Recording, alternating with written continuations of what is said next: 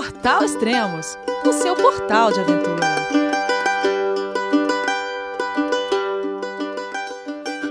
Bom dia, boa tarde, boa noite. Bem-vindo a Extremos, o seu podcast de aventura. Esse é o terceiro podcast do projeto Válvula, a cicloviagem de volta ao mundo da Franciele Tais. Olá, Franciele, tudo bem? João, é você, meu filho? Alô, pai. Eu consegui. Eu tô no cume do Everest. Eu vi, meu filho. Te acompanhei o tempo todo pela sua página Spot. A família de produtos Spot utiliza tecnologia 100% via satélite para manter você sempre conectado em suas aventuras. Fale de qualquer lugar do mundo através do Spot Global Fone e utilize o Spot Gen 3 para estar sempre rastreado e conectado aos serviços de emergência. Desapareça quando quiser, seja encontrado quando precisar. Saiba mais em findmespot.com.br. Oi, Elias, tudo bem? Sim, e você, tudo certo? Tudo jóia. Quanto tempo? 40 dias que a gente não se é. fala? É, fazia um tempinho que eu queria chegar. Queria chegar na costa primeiro antes da gente gravar o outro. Tava esperando. Ah, tá. Pô, mas passaram-se 40 dias e eu tô vendo aqui na quilometragem, agora você tá com 14.300. Você pedalou o quê? 200 e poucos quilômetros? O que aconteceu? É, Você tá de férias? 270. uns 270 mais ou menos. É isso. É que como diz o, o meu melhor amigo, Manny, agora não é mais a Fran no, no canal off, agora é o Siga Bem Caminhoneiro, porque eu tô indo de caminhão em caminhão, meu. Ó, quem mandou experimentar no último podcast, você contou a história, lá que você pegou duas caronas de caminhão, agora, agora virou festa? Ei, saindo de Bogotá, eu subi em guincho, até com uma moto eu peguei carona. A, a cicloviagem mudou agora. Agora É, um- sim, na verdade que a Colômbia eu acho que foi o país que eu mais andei de, de carona, assim, por aí. A última que eu peguei não foi muito, não foi uma opção minha, assim, de ai, dizer não, eu vou ir de caminhão. Mas quando eu tive que escolher, puta, eu escolhi vir de caminhão pra, pela, segura, pela segurança mesmo. Aham, sim. Já vamos É. chegar lá. É, a gente vai chegar lá. E, o último podcast estava na onde? É, eu tinha chegado em Bogotá. Ah, tá. É que você tinha pego, pego as duas caronas e tinha chegado em Bo- Bogotá e ia sair pra curtir a noite, era isso? É. E aí? Curtiu? Oxi! Ei, não, eu tava com uma família muito engraçada. A Paty, a filha dela, a Sofia, de 11 anos, e a mãe dela, a Dona Blanca. E a mãe dela é muito engraçada, assim, só que a- ela é muito de boa também, tem uns, não sei, seus 75 anos, eu acho. E a Patrícia tinha ido trabalhar quando eu tava na casa dela, eu não tinha encontrado ela ainda. E daí à noite ela me ligou e falou assim: Olha, desce que eu mandei um táxi te buscar pra gente dar uma volta. Meu e a dona Blanca ficou furiosa. Ela falou: Não, pato, porque por que, que tu vai tirar ela de casa? Ela tava segura aqui, não sei o quê. Quando eu cheguei a encontrar a Patrícia, ela já tava mais pra lá que pra cá. Eu falei: Agora eu entendo que a dona Blanca disse que eu tava segura em casa, que ela conhece a filha que ela tem. Juntou a juntou a sede com a vontade de tomar, chegamos as duas aí já calibradas, já pra dar as boas-vindas na casa, que vergonha. É, acho, acho que a mãe deve ter ficado louca. Falou, meu Deus! É, ela ficou brava, assim, quando a gente chegou e tal, porque a gente chegou e chegaram mais dois amigos da Paty que trabalham com ela também. Então, ela falou assim, não, o que que tá chegando a essa hora, com a casa cheia, que não sei o quê. Mas no dia seguinte ela levantou já de boa, assim, como se não tivesse acontecido. Isso que é o bom. Que ela briga na hora, mas depois ela já fica de boa, assim, já foi, não fica dias aí de bico, coisa assim. Já tá tudo certo. E como foi lá na Cidade Nova? Cidade Nova? É, porque Ah, você tinha... Bogotá. Isso, Bogotá. Você tinha acabado de chegar. É, é, eu gostei, eu gostei bastante de Bogotá. É um pouco complicado o trânsito para te pedalar e tal, por causa das ciclovias que termina aqui de um lado, começa do outro, quem não sabe segue reto, né? E bastante trânsito e tal, mas eu, eu gostei, achei uma cidade bastante bonita. Não achei tão perigosa assim como todo mundo dizia. É, tem muitos lugares bonitos para conhecer aí por perto também. Gostei, eu fui para ficar uma semana, fiquei quase três. Ô, louco! é, é, que é muito a minha cara isso, né? Eu sempre vou pra ficar um, dois dias, fico uma semana. Eu fui pra ficar uma semana, fiquei quase três. Uh, tem, tem um lance aqui que dá. Acho que você recebeu uma mensagem, é isso? É. Hum, qual? Esse do deserto? Que só posso cruzar. Não, não, do. Obrigado, Franz, por compartilhar suas histórias. Ah, então, isso. Isso foi a Sofia. A Sofia tem 11 anos. E enquanto a gente cozinhava juntos, aí fazia janta e tal, é, eu mostrava umas fotos da, da viagem e começava a contar umas histórias daquele, tipo, relacionadas com aquela foto. E eu tava contando como foi cruzar o deserto aí em São Pedro de Atacama e não sei o quê. E quando eu terminei de contar algumas histórias nesse dia, a, a Sophie me disse, ela me agradeceu por ter compartilhado as histórias com ela, e ela falou que, que, ai, que se eu podia cruzar o deserto, se eu podia é, ter chego desde a Argentina até aqui na Colômbia de bicicleta, ela sabia que agora ela também podia entrar, conseguir entrar na engenharia química. E daí a gente ficou conversando que sim, que, tipo, que se ela quer, ela realmente, se ela realmente quiser, ela vai conseguir, só que com certeza ela vai ter que renunciar algumas coisas e tal, tal, tal, uma, umas coisas assim. E, e, foi sem querer, assim, tu contando as histórias, tu acaba transmitindo essa mensagem que, que eu acho muito legal, que, que é tu ir atrás do, do que tu quer mesmo, dos teus sonhos e tal, que se tu quer, tu pode realizar eles. É legal, legal que ela entendeu assim, a correlação que ela fez foi meia louca, né? Mas, mas é certo, é, é. Corre, corre atrás. Mas tipo, foi uma coisa porque ela acha que, ai, que ela não vai conseguir entrar e que não sei o que, e ela quer muito fazer engenharia química. Então ela falou, não, se tu pode fazer tudo isso daí, eu também posso entrar na, na faculdade. Ela falou. Certo, legal, bem interessante. E aí, o que mais aconteceu lá em Bogotá? É, a gente foi a família da Paty é uma família muito doida. são super alegres, são muito engraçados, fazem piadinha um com o outro o tempo todo. É uma família bem unida, assim. Daí a gente ficou. É, eu cheguei no dia e tal, a gente foi de festa. E no outro dia a gente foi pra. A gente pegou um ônibus e a gente foi pra, um, pra uma cidade que se chama Vicêncio. Não sei, tá? Umas 4, 5 horas de Bogotá. E a gente chegou lá por causa do aniversário de uma sobrinha dela, que tinha dois aninhos, alguma coisa assim. E aí a gente compartilhou lá uns dois, três dias com a família dela e tal. A gente foi dar uma de turista aí pelo centro de Bogotá, pela Candelária, a Feira de Pulgas, que é tipo um brechó uhum. que fazem aí no, no, meio do centro e tal. Uma coisa que, que, que eu nunca imaginei, que me chamou muita atenção, a gente foi num, num povoado a 50 quilômetros de Bogotá, que se chama Zipaquirá. E aí tem uma catedral, uma catedral de sal, é uma catedral dentro de uma antiga mineria. E, e é enorme, é gigante. E é muito bonita. E é uma é, essa catedral fizeram porque os mineiros foi come, começaram a construir pelos mineiros mesmo, é, porque nos, nos, dentro da mineria eles tinham imagens de santos e coisas assim que eles sempre pediam proteção de começar a trabalhar. E, e depois é, talharam tudo, tipo, fizeram uma catedral enorme com vários ambientes e não sei o que. Umas cruzes assim, talhadas em sal com mais de 12 metros de altura. E a mineria tá com umas 180 metros subterrâneo. Ei, é uma doideira. Você chegou a postar fotos, né, no, no seu Instagram. Aproveita e fala o, o, seu Instagram. Sim, Projeto Válvula. Sim, eu coloquei as fotos da catedral, eu comentei até como faz para ir para lá, os cursos, os cursos, comentei um pouco da catedral também, porque é um lugar que, que vale a pena ir conhecer. E sabe o que é legal? É que tu se hospeda com as pessoas daí e, e essas mesmas pessoas, elas não conhecem muitas coisas que tem na cidade delas, então elas se, elas se animam, tipo, ir contigo para conhecer e tal. E a Paty falou que se eu não tivesse lá, ela não nem sabe se algum dia ela iria conhecer a Catedral de Sal, por exemplo.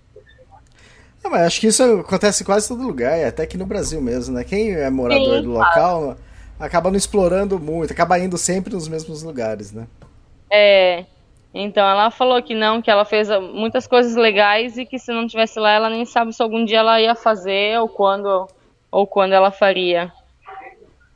Muito bom, muito bom. E outra coisa de Bogotá também, tem um lugar aí no, no casco histórico que se chama Puerta Falsa, que dizem que tu ir para Bogotá e não tomar café da manhã aí é a mesma coisa que tu não ir, porque aí eles servem uns cafés da manhã super tradicionais daí, meu, e essa essa esse local foi fundado em 1800 e alguma 1816, eu acho que foi. E tem umas comidas bem diferentes pro e pro café da manhã, assim. E daí a gente foi, cada um pediu um prato e eu provei quase todos que tinha no lugar já. E valeu a pena? E valeu. Tinha umas coisas que eram meio estranhas, assim, mas eram gostosas. Eu pedi um prato que se chama. Deixa eu ver porque eu vou falar o nome errado. É. Guachaca. Guachaca é uma. Eu, e eu só pedi esse prato porque eu não tinha entendido como ele era, senão eu não ia pedir. Mas ele era bem gostoso. Era tipo uma sopa que fazem com leite, água, cebolinha verde, queijo. Nossa. E daí eles colocam uns pães dentro da sopa também. E, e dois ovos inteiros, assim. Tipo, eles quebram um ovo mesmo dentro da sopa. E ele meio que se cozinha aí. E é uma sopa bem gostosa. E isso eles servem no café da manhã. Ah, e você encarou? Encarei, eu gostei, tava bom. Ah, é? O que eu não go- é, o que eu não gosto muito daí é o tamal, porque o tamal é como um arroz condimentado assim, é, tipo dentro de uma folha de uma folha de, de banana.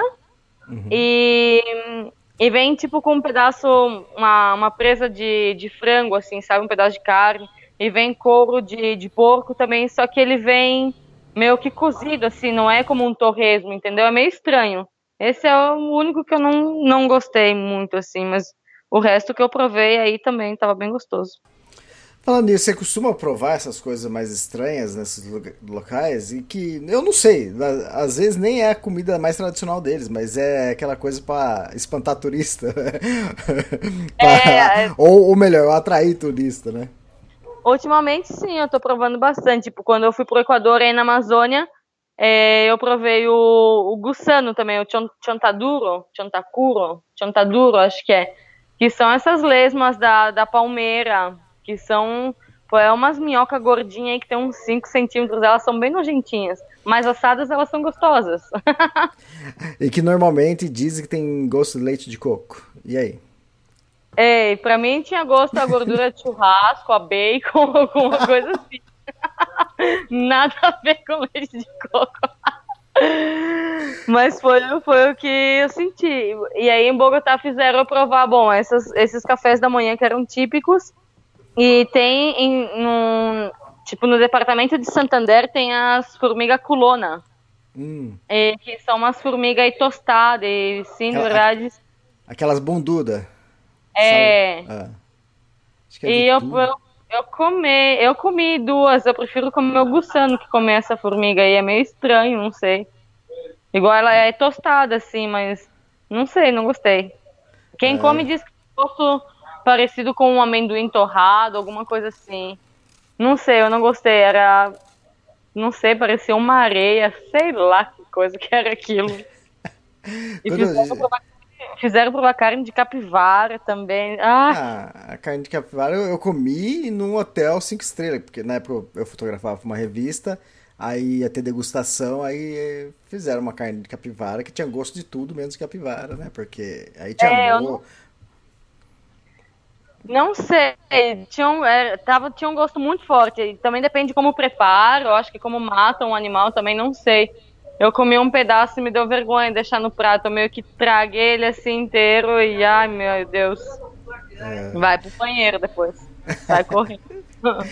Eu, quando eu estive no Peru, tava indo pra Machu Picchu, lá em Pisac, tinha aquele, o cuy, que é tipo um porquinho da Índia, né? Sim, Mas- É um porquinho da Índia. Não, então, mas é um porquinho da Índia vivo, né? Acho que eu não vi ele vivo, eu vi ele assado lá. E ele assado lá, tudo aberto, Ah, é?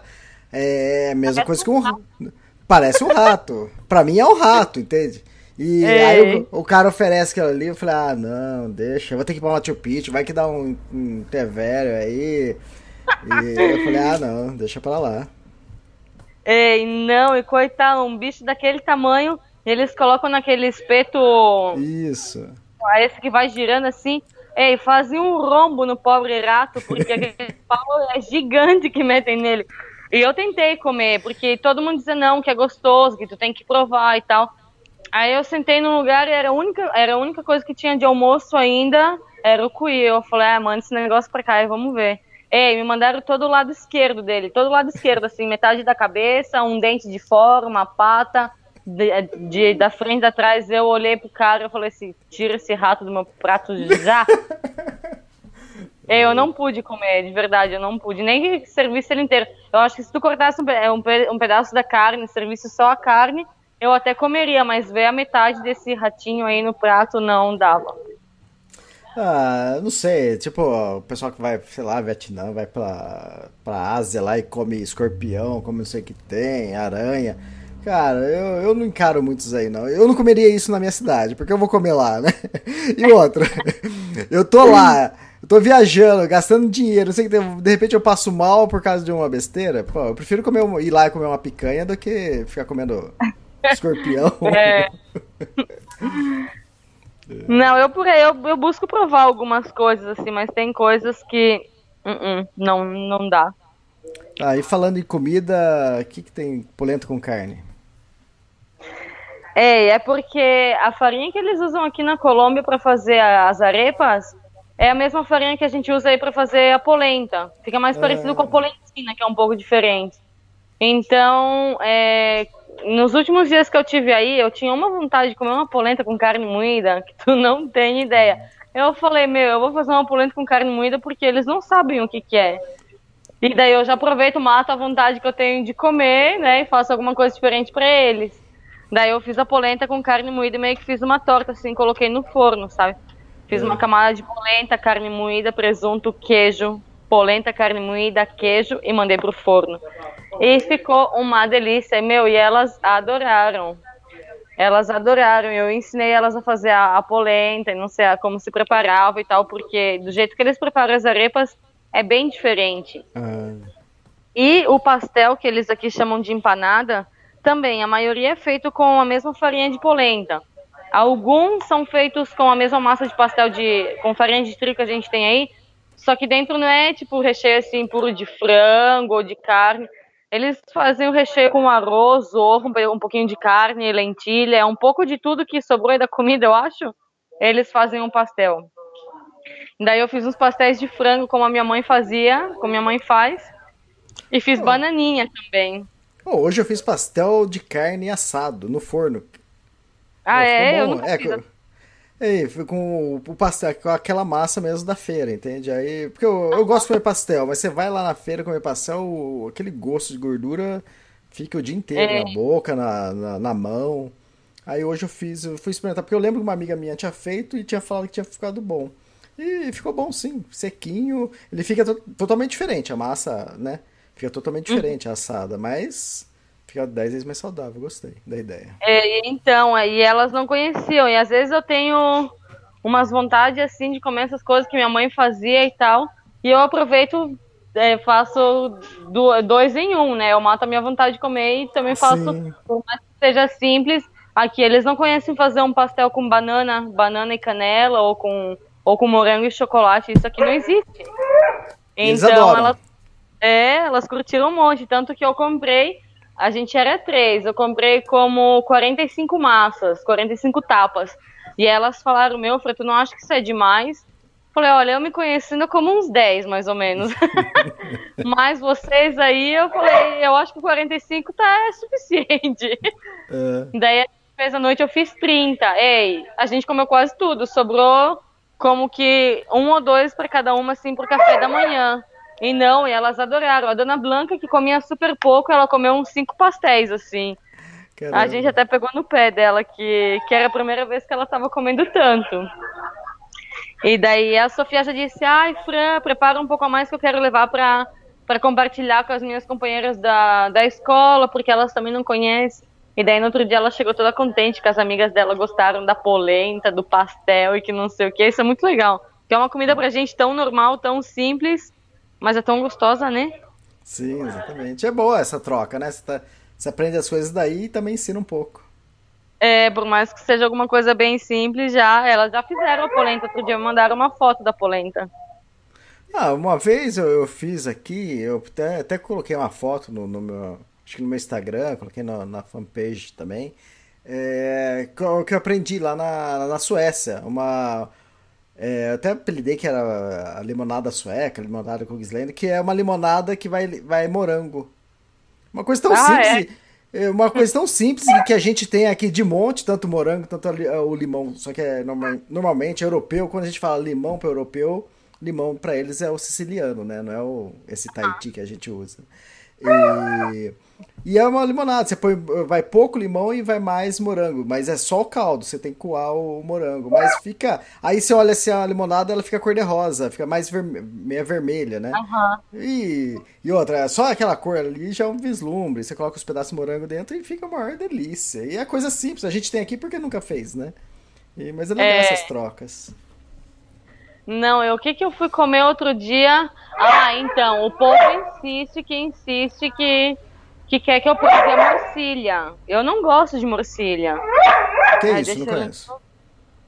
Mo, mo, morcilha? Morcilha, essa que é feita com sangue. Ah, Tipo a linguicinha. Tipo chouriço. Chouriço. É, isso. Então, e na bandeja paisa que fazem aí em Medellín, leva linguicinha, chouriço, leva é, a morcilha, essas coisas assim. Só que a morcilha aqui não é com carne, é com arroz, ou seja, e fala assim, não, mas tu tem que provar porque é gostosa. Eu falei, meu, é que eu como com os olhos também. Eu vejo essa coisa negra aí com arroz dentro, ou seja, por que, que eu vou comer sangue, sangue com arroz? Ou seja, não me chama atenção pra nada. E tá, eu provei um pedaço, eu disse, não, na verdade que eu, eu provei e tal, mas não quero. Já sabia que eu não queria. que eu não ia gostar. Então, não sei, eu acho que pode ser uma coisa tão simples, mas a gente tem que estar bonitos, porque senão, não sei. Sim, sim, a gente come com os olhos também. Deixa eu pegar uma coisa no pé aqui, uma coisa, mas os ouvintes estão percebendo isso. Eu acho que todo mundo está entendendo também. Só falar pro pessoal que eu não tô em Bogotá e nem em Medellín. Só... Ai, Espera- que eu vou explicar. É, eu tô em Campinas, né? É, é porque você, Franciele, às vezes você tá falando, você fala assim, ah, quando eu tô aí, aí em Bogotá, né? E você fala aí, é como se eu estivesse em Bogotá. Às vezes até eu me perco onde é que eu tô, sabia? É, mas legal, foi só pra pegar no pé. Com certeza os ouvintes estão entendendo tudo e deve estar dando É, risada. sabe que tem um guri, aí eu não lembro o nome dele agora, mas eles estão acompanhando os podcasts, e daí teve um guri que ele me escreveu, ele falou assim, nossa, por aqui, eu acho que você mais bebe que viaja, meu. Eu falei, epa, como assim? Acho que eu tenho que começar a controlar as histórias aí que eu tô compartilhando. Aí eu falei, não, é porque aqui é tudo, tudo junto e misturado, que a gente viaja, bebe, vive, a gente faz tudo ao mesmo tempo. É, isso porque o pessoal não escutou aquele primeiro off, né? Antes da gente gravar o primeiro podcast. Não, ainda bem. Antes da gente gravar o primeiro podcast, e a ligação não tava muito boa, mas a gente tava fazendo off, né? Tava se apresentando e ela tava contando um pouco da, da viagem dela. E às vezes eu gravo off. As pessoas normalmente não sabem, né? Mas alguns sabem. Às vezes eu gravo off, né? Mas eu não tava gravando aquele dia, infelizmente. E, Foi bem e a, Fran- engraçado. e a vi um. Franciele, e a Franciele contando sem freios. É, aí depois, quando ela, ela gravou o podcast, ela pegou mais leve. Eu falei, ué, mas cadê que ela. acho, que ela tinha, acho que ela tinha bebido aquele dia que, ela, que a gente gravou o off, mas. Não, é que, não sei, eu acho que como eu sabia que era só entre a gente, eu falava sem preocupação nenhuma, eu falava tudo assim. Depois, quando eu fui pra gravar, como que eu fico, fiquei nervosa, não sei, eu falei, hum, não sei. E é sempre assim, quando eu converso com uma pessoa da viagem, nossa, a parada flui. Quando eu tenho que gravar ou fazer alguma coisa, eu travo, dá branco, gaguejo, não sei. Me convidaram para fazer uma entrevista, eu conheci um guri aqui, eu tô em Cartagena na hora, agora. E eu conheci um guri que ele estuda periodismo. E ele falou assim: ah, eu tenho que fazer uma prova daqui a duas semanas na Universidade Pública de, de Cartagena. Ele disse que é uma das melhores do país, que não sei o quê. Ele falou assim: não quer ser entrevistado? Eu falei: ai meu Deus, o que, que eu tenho que. Ou seja, o que é que vão me perguntar? O que, que, eu, o que, que eu tenho que dizer? Eu falei: porque eu tenho vergonha de falar assim, mas assim, vamos ver aí no dia, pode ser que a gente faça. Vamos ver se eu vou estar aqui ainda em duas semanas. Ah, tá, você ainda não fez. Não, eu cheguei É que eu cheguei em Cartagena, na verdade, já tem como uns. É, hoje é que? Terça, quarta, não sei. Eu cheguei, eu acho que na sexta-feira. Só que eu primeiro fiquei numa outra parte da cidade, entendeu? Eu tava era cabreiraça com essa Cartagena, isso assim, porque não era nada do que eu ouvi falar e nem nada, assim. Eu tava nos bairros, tipo, mais, mais distantes, assim, do, do centro e tal, e a parada por aí é meio sinistra, não sei. E aí, falando nisso, você tem pego carona? Ah, Ave, como dizem por aqui, é Ave Maria. É, olha, eu acho que ultimamente eu tô andando mais de carona meu que pedalando. Na verdade, tá acontecendo isso. Mas, tipo, quando eu fui pra Bogotá, é porque eu só fui pra fazer um trâmite no consulado. E, pra falar a verdade, eu fui, o atendimento aí foi péssimo. Encontrei com os brasileiros aí que, nossa senhora, me tiraram do sério. Me negaram o banco que eu fui fazer o trâmite à caixa. é, quando eu tive aí em Timbó, na minha casa, eles falaram que não, que a partir de março desse ano eu podia fazer a parada para tirar o dinheiro, né? Que tá aí já como três anos. Aí eu fui no consulado de Bogotá para fazer, eles me dão uma folha para preencher e tal, e eles não te explicam absolutamente nada, você tem que fazer tudo sozinha. Eu falei, nossa, se eu vou fazer sozinha, então por que eu tenho que vir no consulado? Eu podia ter feito ou seja, se eu vim até, eu viajei 500 quilômetros pro consulado me auxiliar para fazer um negócio bem e chegou aqui me mandam fazer tudo sozinha que não pode auxiliar em nada, então por que, que eu vim até aqui, me diz? Não, sem contar que eu peguei senha, eu fui a primeira a chegar, eu fiquei quase uma hora aí sentada esperando, porque veio um cara aí que era conhecido, e já chegou conversando com a mulher e tal, e daí ele falou assim, Ai, Anitta, mas é, tu pode fazer isso aí pra mim rapidinho, né? Eu não preciso pegar a senha. Ai, quando eu escutei isso, que eu tava sentada uma hora esperando, eu levantei, eu falei, ai, Anitta, se ele não precisa pegar a senha, assim, então me atende aqui também, que eu já fiquei uma hora esperando pra alguém me chamar. Não tem ninguém, ninguém me atende. Caramba. Eita, fiz o trâmite, deu tudo errado, enfim. Igual eu desfrutei um monte de Bogotá aí, curti muito estar com a, com a Paty, com a família dela, passei e tal. Os caminhoneiros que me levaram pra lá eram bem massa também. E pra voltar, tipo, é, sempre que tu vai sair na estrada pra pedir carona, assim, como que dá esse friozinho na barriga, assim, de, ai, será que vão me levar? Não sei.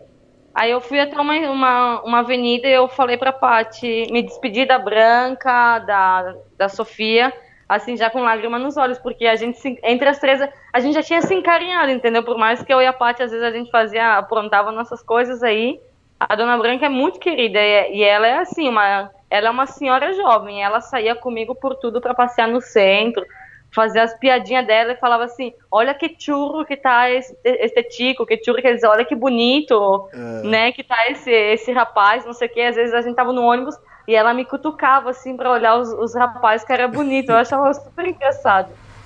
E com a, com a Dona Blanca, quando a gente se despediu, já assim, foi com lágrima nos olhos, né? E a Paty, nossa, a Paty a gente fez uma amizade muito legal. E olha que quando eu conheci ela, eu meio que não botava muita fé nela, tanto que os documentos que eu mandei para Bogotá, eu nem mandei para casa dela, eu mandei para uma outra casa que eu nem conhecia. E não, a gente fez uma amizade bem legal e ela me acompanhou pra, pra pegar carona. E eu falei, meu Paty, é que aqui na verdade ninguém vai me levar. Falei, eu vou subir num ônibus e tal. E nisso que eu falei, já tava passando o ônibus. Então foi tudo muito rápido. A gente se abraçou, se beijou rápido. E foi o tempo de eu entrar no ônibus e gritar pra ela algumas coisas aí. Foi assim. E depois ela me falou, ela falou, meu Fran, ainda bem que, que foi rápido, assim, no apuro. Porque senão eu ia pro trabalho chorando, ela falou. E ela tem uma passagem, um voo comprado agora aqui pra Costa, pra final de maio. E ela veio me encontrar pra gente passar uns dias juntas aqui na, no Caribe. Oh, que fantástico, que legal. E isso. daí, tá, pra sair de Bogotá, pra ir pra Bogotá foi super fácil. Em cinco minutos me levaram num, desci de um, de um caminhão, já subi no outro, não sei o quê. Pra sair de Bogotá eu peguei um ônibus até um certo lugar e eu parei aí, na autopista já. E, e não tinha muito tráfego de, de caminhão nem nada. Eu fiquei meia hora, já tava sapateando de um lado ao pro outro. Eu disse, meu, eu tenho que pegar um ônibus que aqui ninguém vai me levar. Já faz meia hora que eu tô aqui, não passa ninguém. Quem passa não para. Até que parou um caminhão que distribui refrigerante. Parou o caminhão, é aquela coisa, o caminhão para e sai correndo, pra não dar tempo de pensar, de ele desistir, embora, qualquer coisa, né? Porque até que ele para, ele para um pouco mais pra frente. Saí correndo assim, cheguei do lado dele, fiz aquela carinha assim, hum, aquela, aquela, cara, aquela cara de coitada com um sorrisinho querendo dizer, me leva, tio! o cara me olhou assim, ele fez sinal com o dedo de não, assim, que ele parou para atender o celular. Eu falei, mano, esse foi o único caminhão que parou. Seja para atender o celular para qualquer coisa que for, se ele parou aqui, daqui ele vai me levar. Eu fiquei parada do lado dele até ele sair do celular. Quando ele saiu do celular, ele baixou o vidro. Aí eu perguntei se ele podia me adiantar uma parte, que não sei o quê. Porque eu falei que quase não tava passando caminhão e aí ninguém, tipo, tava aí já 40 minutos e ninguém me levava. Falou, não, é que até as 10 horas da manhã tem restrição de tráfego pesado, então os caminhões começam a sair depois das 10 só. Ah. Aí ele falou, não, mas eu vou até lá Dourado, posso deixar aí. Eu falei, fechou, já é quase a metade do caminho. Uhum. Desci aí, parei na frente de um posto de gasolina, parou um carro, um caminhão sozinho para me levar, mas o cara me olhava muito estranho. Quando para sozinho é meio estranho também. Aí ele falou, ai, munheca, como ai, boneca, pra onde que tu vai? Eu falei, pra nenhum hum. lugar, meu filho, pode ir embora. não vou pra nenhum lugar, não. Boneca aqui não vai. A boneca fica aqui na estrada. Aí vem que eu te levo. Ele falou, eu falei, não, graças, não, não quero. Aí parou uma moto também, que queria me levar. Aí falou assim, ah, mas eu não tenho um capacete. Eu falei, não, senhor, na verdade, obrigado, mas pra ir fazer na BR, assim, de moto, eu não, não tenho coragem, eu falei. E daí eu fiquei aí, tentei parar um caminhão, não parou. Isso tudo aconteceu em menos de, de 10 minutos, tá? E passou um guincho, passou um guincho e, e os caras, os dois, o condutor e o outro fizeram um sinal com a mão. E quando eles fizeram sinal com a mão, eu fiz sinal também. O cara vinha rápido, eu não sei nem como ele fez para parar, mas ele parou o guincho com tudo e dá-lhe a correr outra vez atrás do caminhão, né, antes que vá embora. Um calor desgraçado. Aí eu falei assim, pra onde é que vocês vão? Ele falou assim, vão para Barranquilha. Eu falei, ah, eu vou para Medellín. Ele falou, se tu quiser, eu posso te adiantar uns 30 quilômetros para te não ficar aqui na estrada nesse calor. Ele falou, depois eu te dê, te dê, te baixo, te paro aí, te mostro onde tu tem que ir para pegar a próxima carona. Aí eu fiquei pensando se eram dois caras. Um era um jovem, assim, tímido e tal. O condutor já era aí, mas não sei, tinha uma cara meio estranha. Aí eu falei, o que, que eu faço? Sul ou não sul? Porque eu ia sentar ainda justo no meio dos dois, né? Uhum. Falei, ah, mano, eu vou subir. Subi, a gente foi conversando e tal. Ele me deixou no ponto onde eu tinha que estar. Ele falou: ah, quando vai para Barranquilla, me avisa para a gente tomar alguma coisa. Eu falei: sim, sim, sim. Aham. Uhum. E fui embora. Passaram dois caminhões, não parou, parou um senhor de moto. Aí ele falou assim: ah, para onde tu vai? Não sei o que. Eu falei: não, eu quero ir para Medellín. Ele falou: se tu quiser, eu posso te alcançar até o próximo povoado, que aí tu pode comer, tomar alguma coisa. Porque aqui, no lugar onde eu tava, não tinha nenhuma árvore nem nada, e era muito calor. Aí eu falei, não, obrigado, eu acho que eu vou esperar um caminhão mesmo, que é mais fácil. Aí ele falou assim, não, é porque aqui é um lugar meio perigoso, assim. Ele nem terminou de falar, eu já tava sentada na moto. Falei, vambora. acelera, acelera esse negócio e vambora. Cheguei com o senhor naquele povoado que tava uns 20 quilômetros daí. Ai, todos os, os velhinhos aí que trabalhavam. Ele era como um taxista, assim, um mototáxi. Mas ele não cobrou nada, ele me levou assim de boa. Uhum. Então todo mundo já começou a falar, ou seja, fazer piadinha, assim, que o velho tava chegando com uma gringa, essa coisa aí, né? E daí eu parei aí, passou um caminhão, passou outro. Aí eu queria comer, eu tinha muita fome. Eu falei, eu parei já antes, tinha parado no posto de gasolina e tinha um restaurante do lado meu, 15 reais o almoço. Eu falei, não, não, obrigado, acho que eu não tenho tanta fome assim, não. Cheguei no povoado para comer um almoço. 15 pila. Eu falei, olha, eu acho que tu me dá esse pacote de batata frita aí de 1,50, que com isso eu tô bem. É.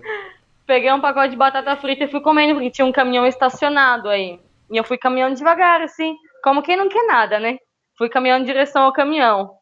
E daí o motorista tava entrando, e eu fiz, fazia sinal meio que com a mão assim, ele olhava e continuava caminhando. Aí eu apurei o passo, cheguei do lado dele, Aí eu falei assim, o senhor vai pra onde? Ele falou, vou perto de Medellín. Eu falei, ah, eu vou pra lá, tu não pode me levar? Aí ele falou, posso, mas eu vou até. Até como é que era? Até perto de Penhol. Agora não lembro o nome da, do lugar. Eu falei, perfeito, é aí mesmo que eu tenho que chegar. Aí eu subi no caminhão, a gente se apresentou, não sei o quê. E esse caminhão tinha acabado de passar, então a gente foi conversando e tal. Aí eu perguntei pra ele se ele não me viu lá na estrada pedindo carona, porque que, porque que ele não me levou. Ah. Aí ele falou, não, é que eu não te vi.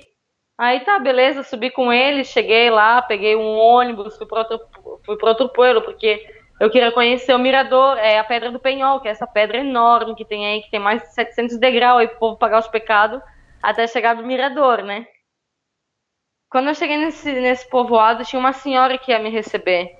E ela me escrevia a cada 15 minutos, tipo, dizendo assim, ai, trata de chegar cedo, chega cedo, chega cedo.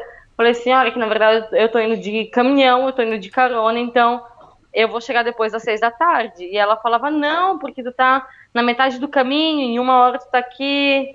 Falei, não, senhora, que na verdade eu vou de caminhão, é muito mais devagar, é mais, né, não sei o quê. E ela insistia, eu falei, ah, tá bom, tá bom, quando eu chegar eu te aviso. Então, porque não adiantava dizer, ela não entendia. Aí ela falou, não, eu te espero no povoado pra gente ir pra casa junta, porque a casa dela ficava, tipo, no interior e só chega carro até uma parte do, do caminho. O que, que tu acha que uma hora antes de eu chegar na cidade ela já não atendia, não respondia o WhatsApp, não nada? Eu falei, meu, será que essa mulher vai me deixar na mão? E eu só tô com uma mochilinha aí com umas roupas, eu vou ter que pagar uma hospedagem, alguma coisa, que nem a barraca eu não tenho, ou a bicicleta aí para me abrir alguma porta, entendeu? Uhum. E eu fiquei ligando para ela quase duas horas. Eu tava, eu já tava aí sentada, já não sabia o que fazer. E tá, no fim deu tudo certo, não sei o que. Ela recebeu um senhor amigo dela também. Aí a gente foi, no outro dia, a gente foi conhecer a Pedra do Penhol. A expectativa, né? Todo mundo fala Sim. da Pedra do Penhol, que é bonito, não sei o que. E quando tu vai subindo, tem um, uma placa que diz assim, que é o melhor mirador do mundo. Uhum. Nossa, quando eu subi aqueles 700 degraus, que eu chego lá em cima na torre, e o melhor mirador do mundo é o buraco de um tijolo, que não, ou seja, é uma parede com o buraco de um tijolo que não colocaram aí, esse era o mirador, porque a torre estava fechada. Eu falei, não, vocês estão me zoando, eu subi tudo isso aqui, paguei 20 pilas para subir essa pedra. Esse, essa placa é uma mentira, meu. Eu falei, não, eu vou pedir meu dinheiro de volta, porque como eles vão enganar o povo desse jeito? Não, mas a vista pelo menos era bonita ou não? Ah, é que a vista que eu tinha lá de cima e a vista que eu tinha aí debaixo da pedra era a mesma, entendeu? Porque o negócio é tu, o negócio é tu subir no mirador e ter, tipo, a vista de tudo, assim, 360. E, e o mirador estava fechado e tinha muita gente subindo, muita gente subindo. E daí tu cheguei com toda a expectativa, tinha uns japa aí com uma super câmera, não sei o quê. Chegava todo mundo, dava com a porta fechada e tinha um buraco aí, não sei, de de 15 por 30, 30 por 15, sei lá.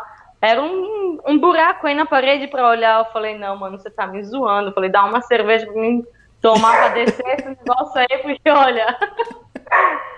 É, não, eu fiquei de cara. 18, é, 18 mil pesos são mais de 18 reais. É caro pra te subir as escadas aí e ainda tá fechado. Acho que pelo menos eles deviam avisar, não sei. O mirador tá fechado, não sei, por alguma não sei, porque estão arrumando alguma coisa, qualquer coisa. Mas não falava nada. E o povo subia, subia. E meu, eu chegava lá e dava com a porta fechada. Eu achei o ó. Terrível. Falei, bom, pelo menos eu peguei os pecados que eu cometi na Semana Santa, né? é... Caramba. E tem o lance da despedida com a Paty? Essa é outra parte já. Quando eu fiquei em Caldas, que eu deixei minha, minha bike na casa deles, a Paty e o John, é, o John me, me encontrou na estrada enquanto eu tomava um suco e ele tinha me convidado para ir para casa dele. Eu fiquei uns três dias, daí eu deixei tudo aí, fui para Bogotá.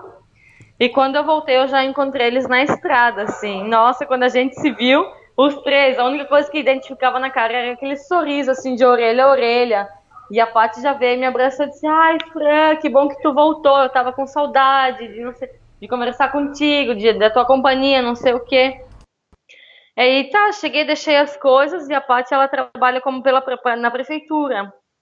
Uhum. E eu fui acompanhar ela dar, tipo, ela dá como umas aulas de bicicleta para as crianças e tal, foi super legal. A gente se encarinhou bastante. Quando eu voltei de Bogotá, a gente tava quando eu tive a primeira vez, nos primeiros dias, a gente tinha contato e tudo, mas era cada um mais na sua, assim. Cada um tinha sua liberdade de fazer suas coisas e tal. E quando eu voltei, tipo, já era uma, já tava uma coisa diferente, assim, mais unida, mais, não sei. E quando eu cheguei na sexta-feira, eu falei que no sábado eu ia embora. E ela falou, não, que, que pereza, como que preguiça, vai, fica mais um dia e tal. Uhum. E daí a gente saiu para tomar café, a gente conversou muito assim sobre a história de vida dela. E meu, às vezes tu conhece as pessoas assim, hoje elas estão sorrindo, estão alegres e tal, mas meu, a gente não tem nem ideia de tudo que elas passaram antes disso, entende? Sim. E eu achei tão bacana porque ela veio conversar comigo. Ela falou que ela quase não tem amigas assim que ela possa conversar disso e tal. E, e ela queria conversar disso comigo. E a gente conversou um montão. Depois ela já me chamava de minha filha e tal. A gente falava umas bobadas, aí a gente ria junto e tal, bem legal. E a mãe dela cuida de duas senhoras, uma de 90 anos e uma de 97 anos. E a mãe dela tem 70. Olha quantos anos que a gente tem numa casa, né? Sim. e daí, pois a Lolita, que é a senhora de 97 anos, estava internada, querida porque ela tá já pela idade os pulmão, o pulmão dela tá como enrugando, ela tinha insuficiência, tipo não podia respirar e tal. E meu, a dona Carmen ficava o dia inteiro no hospital com ela. Daí quando eu cheguei na sexta, eu falei: "Olha, dona Carmen, se você quiser, eu posso te ajudar, entendeu? A gente reveza. Eu fico à noite no hospital para te dormir, descansar ou como tu quiser". Mas eu acho que ela não confiou em deixar eu ficar à noite com a Lolita. Ela falou: "Não, eu eu me sinto mais segura", ela falou, eu ficando à noite com a Lolita. Mas se tu quiser durante o dia, eu vou aceitar, porque eu tenho eu tenho outra senhora em casa, eu tenho outras coisas para fazer e tal. Então, o fim de semana eu passei praticamente o dia inteiro no hospital com a Lolita, assim. E daí aí no hospital também, meu, é, tinha uma outra senhora de 50 anos que estava internada também. E, meu, eu tenho vontade de chorar às vezes escutando a história dessas pessoas, sabe?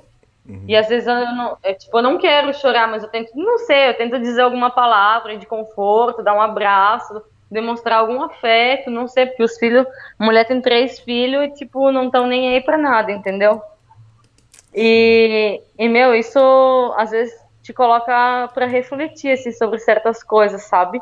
Mas enfim, eu, na, me despedi na segunda-feira, ao meio-dia, e a Patrícia ela me acompanhou até um pedaço do caminho para Medellín.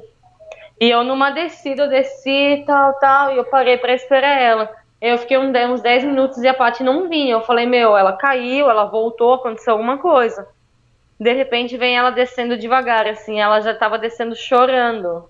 Ai, quando eu vi ela chorar, eu chorei também. Aguentei um pouco, a gente se despediu, ela falou que não, que eu sou uma inspiração para ela, que Tipo, muito obrigada por ter compartilhado com ela as histórias da viagem e trocamos umas dicas de viagem, é, de, de materiais e de coisas aí, coisas assim, sabe? Gostam disso. E quando ela foi embora, não sei, eu comecei a chorar de soluçar. E eu Nossa. não sabia por que eu tava chorando daquele jeito. E eu tava numa estrada super transitada. Eu falei, mãe, Laura, engole o choro, porque senão aqui mesmo tu fica. Porque eu não tinha onde parar. Eu já tava com os olhos tudo embaçados. É, eu tive que engolir o choro na marra, assim, e continuar pedalando. E, e pedala, neguinho, porque os carros aí vão rápido, não tinha acostamento, não tinha nada. E o que é que tu acha que meia hora depois fura o pneu nessa estrada aí? Eu disse, não. Eu falei, era o que faltava. Entrando em Medellín, numa estrada que eu não tinha nem como cruzar, porque tinha que cruzar um baita canteiro para ir pro outro lado, e empurrando a bike, que ninguém para. Eu disse, não, era o que faltava aí, tipo, dar aquele mau humor, assim parei embaixo de uma ponte, desmontei a bike, não sei o que, virei ela, partei, coloquei aí. Quando eu inflo a roda, o pneu outra vez, foi o John que tinha que tinha parteado a bicicleta, a câmera quando furou. E era um furo grande, era um buraco, não era um furo. E quando eu monto a bike toda, termino de, de encher o pneu, o que, que tu acha? O, o parte mas... saiu, eu tive, que, é, eu tive que desmontar tudo outra vez, partear, esperar. Eu disse, ai, não. E eu tava meio que com medo, assim, entendeu? Não era, não era só pelo trabalho, senão que o medo de estar na entrada da cidade, aí debaixo de uma ponte, com tudo aí jogado, né? Uhum. Mas tá tudo aí, deu tudo certo. Cheguei na casa da mulher aí em Medellín, falei com o Santiago do Equador, e ele hospedou um casal que agora está viajando pelo Brasil. E a mãe dele, a mãe dela ia me receber na casa. Então eu cheguei. E aí a senhora também, Alba, super querida, não, já chegou, já preparou a comida. É, a gente sentou na mesa, acho que a gente falou três horas sem parar. Nossa. É, aí depois não, já fui tomar banho, descansar, não sei o que. A Alba também me acompanhou. Em Medellín, todo mundo me dizia assim, não, porque tu vai para Medellín, aí tu vai ficar Porque se tu ficou um mês em Manizales, se tu para nos povoados que não tem nada, em Medellín tu vai ficar um mês. Eu fiquei, ou seja, é uma cidade bonita, eu curti, me senti super tranquila para andar por aí também, para caminhar à noite por aí, eu também me sentia, ou seja, porque nem sempre caminhar à noite numa cidade grande não me sinto tão confortável assim. É, e aí eu andava super de boa. Eu gostei da cidade bonita, o povo super boa onda, assim, todo mundo alegre, tu pergunta uma informação, as pessoas às vezes até te acompanham na casa, tipo, na direção que tu quer chegar, entendeu? Uhum. E daí, olha só, é, eu falei, meu, eu não posso ir embora de Medellín sem curtir uma night paisa, né, meu? Aí o Santiago me colocou em contato com outra amiga dele. Ele falou assim, olha, escreve pra essa mina e vai pegar uma noite de festa com ela, porque quando eu tive aí, eu saí com ela também. E é o nosso estilo. Ele falou, eu falei, fechou. Então eu avisei a Dona Alba, eu falei, olha, Dona Alba, eu vou sair hoje, mas eu vou dormir na casa de outra menina, então amanhã eu volto pra cá. Ela falou, olha, de qualquer maneira, se tu, se, se tu quiser voltar pra casa, tu tem a chave, entra, ninguém vai estar na porta te esperando para saber como tu chegou ou não. Ela falou, eu tenho aí a minha amiga, uma, uma amiga aí que eu vou ficar essa noite na casa dela. Daí tá, eu peguei um ônibus, peguei um metro, desci, caminhei um pouco, e daí estavam passando com umas três pessoas, assim, eu me, me, me acerquei a um senhor, eu falei assim, ai, onde fica a praça não sei o quê? A, a praça del poblado. E as três pessoas que estavam aí escutaram, e as três pessoas, tipo, deram meia volta e apontaram as três juntas, falaram assim, é pra lá, as três juntas, e eu, nossa, eu achei muito engraçado. Agradeci e comecei a rir, quando eu viro para começar a caminhar, continuar caminhando, vinha um guri na direção contrária e ele viu a situação e começou a rir. Ele falou, ai, olá, que tal? Eu falei, olá, bem, e tu? Ele falou, bem também. Ele falou, quer uma cerveja? Eu falei, quero. Aí a gente... já começou, já. É, aí a gente sentou aí, começou a conversar e tal, a gente se apresentou, ele perguntou, ah, pra onde tu vai, que não sei o quê, o que tá fazendo aqui, ai, que eu era muito linda, blá, blá, blá. Eu falei, ai, graças. Aí ele falou assim, ah, quer mais uma cerveja? Eu falei, não, na verdade é que eu só queria uma mesmo. Aí eu falei, tô indo encontrar minha amiga e tal. E o, e o guru me acompanhou até eu chegar na praça aí pra mim não ir sozinha. Depois ele foi, não sei, ele desapareceu. Eu encontrei a mina e tal, e a gente foi pra um bar. E tinha uma piscina gigante de bolinha no meio do bar. Olha, eu nunca tinha visto isso. E é da hora brincar nessa piscina. Ei, é muito legal. E daí o povo fica aí curtindo a música, tomando cerveja e todo mundo dentro da piscina de bolinha, assim. E é super difícil se movimentar aí dentro. Então, já quando o povo já tá mais pra lá do que pra cá, nossa, alguém tem que ajudar eles a saírem, porque eles sozinhos já não saem mais. Era um bar bem legal. E daí eu peguei a festa aí e tal. Conheci algumas coisas aí de Medellín também. A gente foi na Comuna 13, foi caminhar um pouco pelo centro aí, é, o Parque Boteiro, que tem essas esculturas e tal. E, é, e daí me colocaram em contato com uma outra menina, que essa menina ela fala português também. E daí ela queria me, me conhecer e tal, e eu fui encontrar ela. E ela falou assim: não, tu não pode ir de Medellín sem conhecer a, a Universidade de Antioquia. E aí eu me encontrei com uma amiga da Argentina, que eu conheci em Rosário quando eu trabalhava aí. E essa guria, ela viajava de carona, viajava mochila. Ela chegou até Medellín, aqui ela tá vivendo mais de um ano, você acredita? Nossa. Aqui não, lá. É, então, é. muita gente que chega em Medellín fica bastante tempo aí. E eu que sou acostumada a ficar bastante tempo por aí, eu fui, fiquei uma semana. Me surpreendi. e aí, a gente entrou, a gente queria entrar na universidade e não deixavam, porque de sexta-feira, visitante só pode entrar até as quatro da tarde. E eu não entendia por quê. A gente tentou duas entradas, não deixaram. Na terceira, a Gura falou: não, é que é uma amiga que veio do Brasil, amanhã ela já vai embora, queria que ela conhecesse a universidade e tal. E a segurar, tipo, a mulher falou: não, passa, passa, passa, passa. E aí, rapidinho, a gente entrou. E a gente chegou na universidade, onde tem o campo de futebol e que tem arquibancada aí. Ei, eu tava de cara, tava toda a galera reunida aí sentada fumando um, tomando cerveja com música, todo mundo conversando. É uma festa. Eu nunca pensei na minha vida que eu ia entrar numa universidade e eu ia me deparar com uma cena dessa. O povo vendendo cigarro, vendiam de tudo. E todo mundo conversando entre todo mundo, assim. É, foi muito massa. Bom, é, não sei se aqui no Brasil não é muito diferente, não. É, pode ser que seja meio assim, mas ou seja, eu nunca me imaginei numa situação dessa, entendeu? É. E daí quando eu entrei aí, que eu vi isso aí, eu falei, não, realmente eu não podia ir embora sem conhecer, porque é uma, é uma parada totalmente diferente pra mim, né?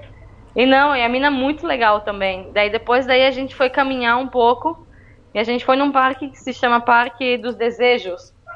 E tem como uma tela gigante aí, o povo fica deitado no piso, como um cinema ao ar livre. E tava aí os casalzinhos hum, vendo um filme aí.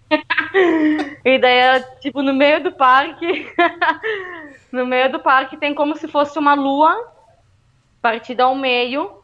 E fica, tipo, uma, uma metade tá aqui, outra metade tá, não sei, uns 5 metros, 10 metros longe. E daí ela falou assim: Você quer, quer me escutar falar pelo outro lado da lua? Eu falei, mano, como assim? Aí ela falou assim: Vai lá do lado e eu vou falar com você você vai me escutar. Ela parou, ela parou tipo de, de frente pra, pra metade da lua e eu fiquei de frente para ela. Ela tava de costas para mim. E eu escuto a voz dela saindo pelas minhas costas eu viro assim a volta pra, outra metade da lua. Falei, mano, eu não acredito que, eu dá, que, que dá pra te escutar assim tão nítido como se tu estivesse aqui do meu lado. É, é uma pira aquele negócio, eu achei bem engraçado.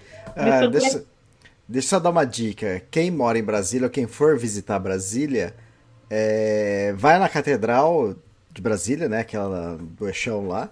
E porque lá tem exatamente isso. E na curva, assim, na, na parede da, da catedral, na parte interna, você fica num ponto e aí você caminha, você anda mais de 10 metros, você vai lá no outro ponto, você conversa no canto da parede e parece que a pessoa está do seu lado. Então. É, eu achei hilário isso. E me surpreendeu porque, tipo, eu fiquei virada para ela, esperando escutar ela, e a voz dela veio pelas minhas costas, assim. Eu falei, nossa, meu.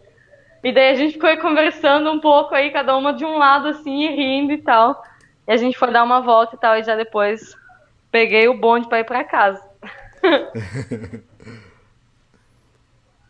e aí, que e mais? então, é, é, eu queria muito chegar, daí tá, eu já no, como não sei, eu tinha vontade, eu não tinha tanta vontade de ficar tanto tempo aí em Medellín, porque eu já vinha muito tempo parada em muitos lugares. Não, eu fiquei três semanas em Bogotá, fiquei uns dias em Guatapé, em Penhol, fiquei mais uns dias em Caldas, pedalei, não sei, 30, 40 quilômetros até Medellín e já, me, já fiquei uma semana, como que eu queria pedalar, pedalar. E eu nem lembro quando foi a última vez que eu pedalei, tipo, mais de 4, 5 dias seguidos, assim, entendeu? Eu acho que a última vez foi entrando no Equador e em Peru, que eu lembro que eu pedalei assim seguido.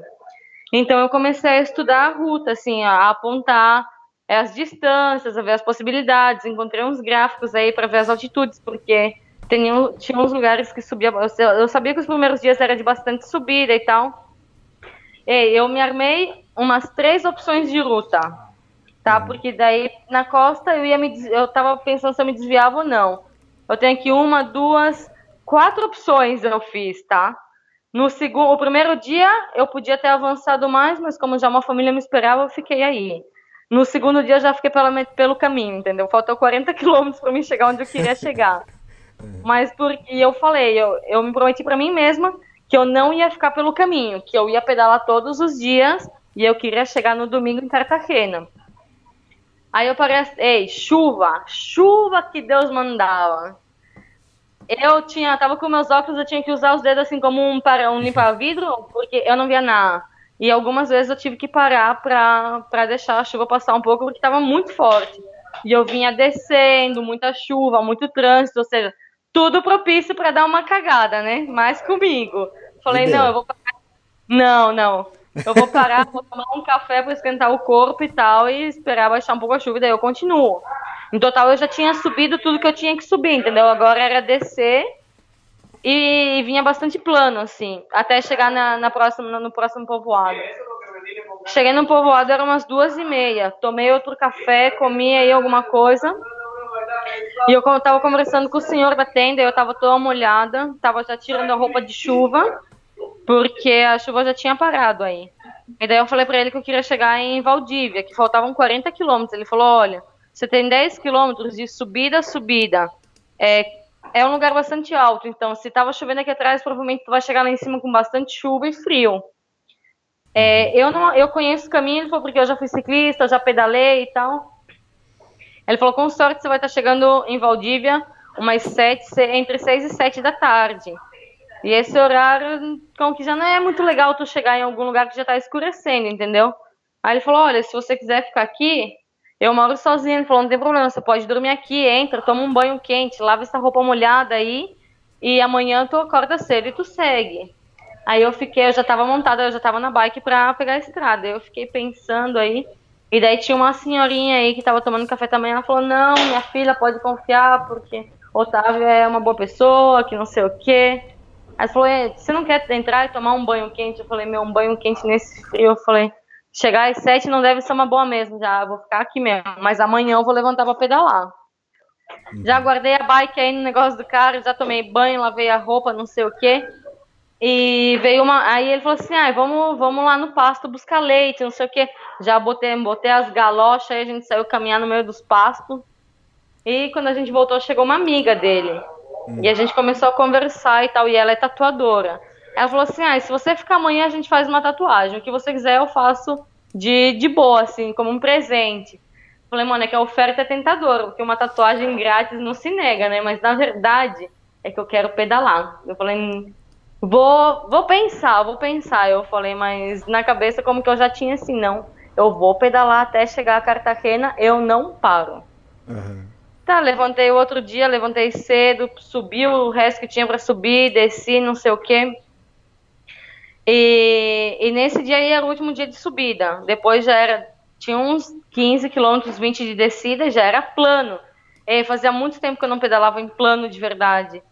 E eu fui pedalando feliz da vida. Cantei o dia inteiro, canto mal pra caralho. Cantei o dia inteiro, um calor, um calor, um calor impressionante. E tinha do lado da estrada, como acompanha o rio, tem umas mangueiras de água onde o povo lava os caminhões. É, eu passava embaixo das mangueiras pedalando assim para me molhar, eu parava aí e ficava me molhando. Eu cruzei com outros ciclistas que iam caminho contrário, né?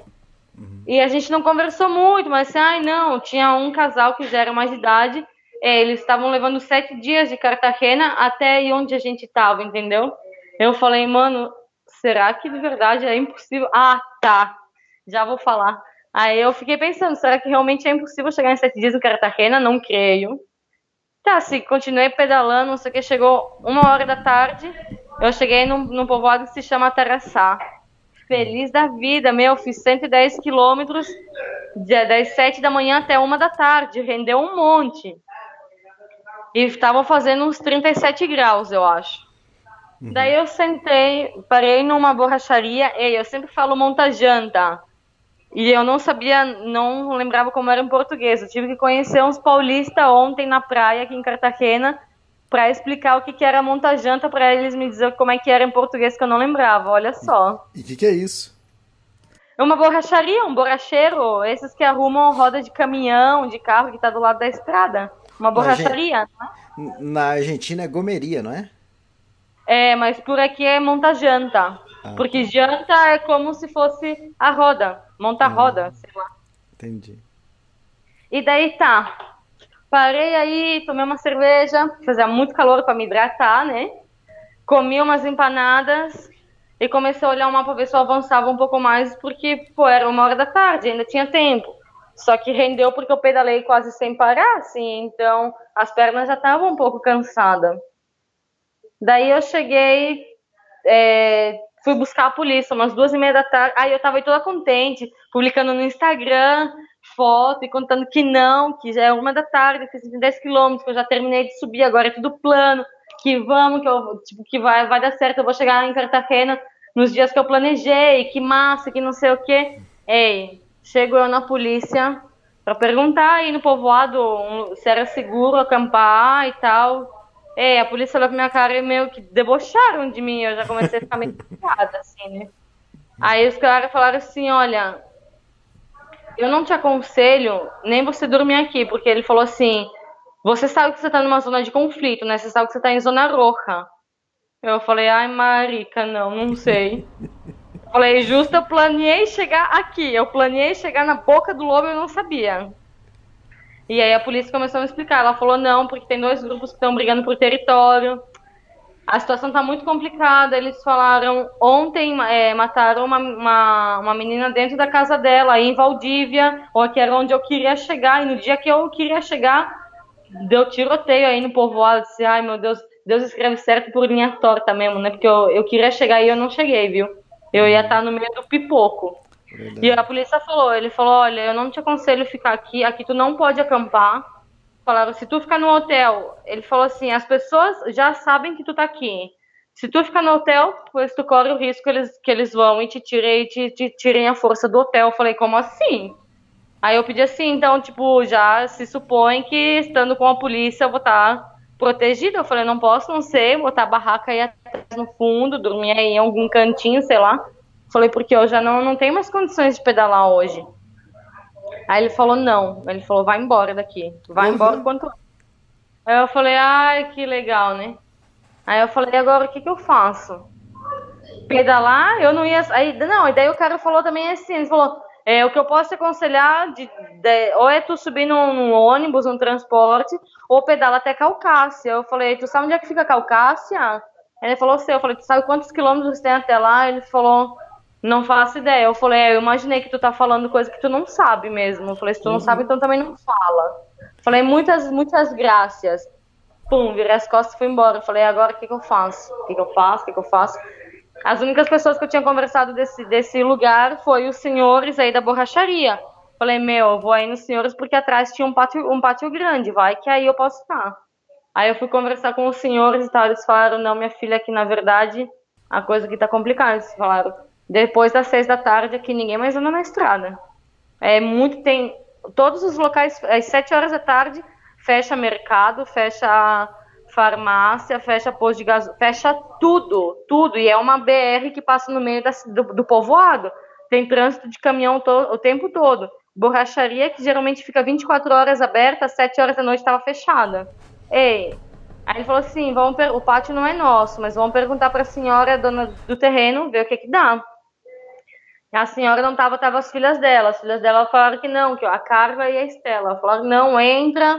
Ela falou, não, não vou deixar tu acampar aí, porque por mais que tenha portão alto, tudo também não é seguro, entendeu? Fica dentro de casa.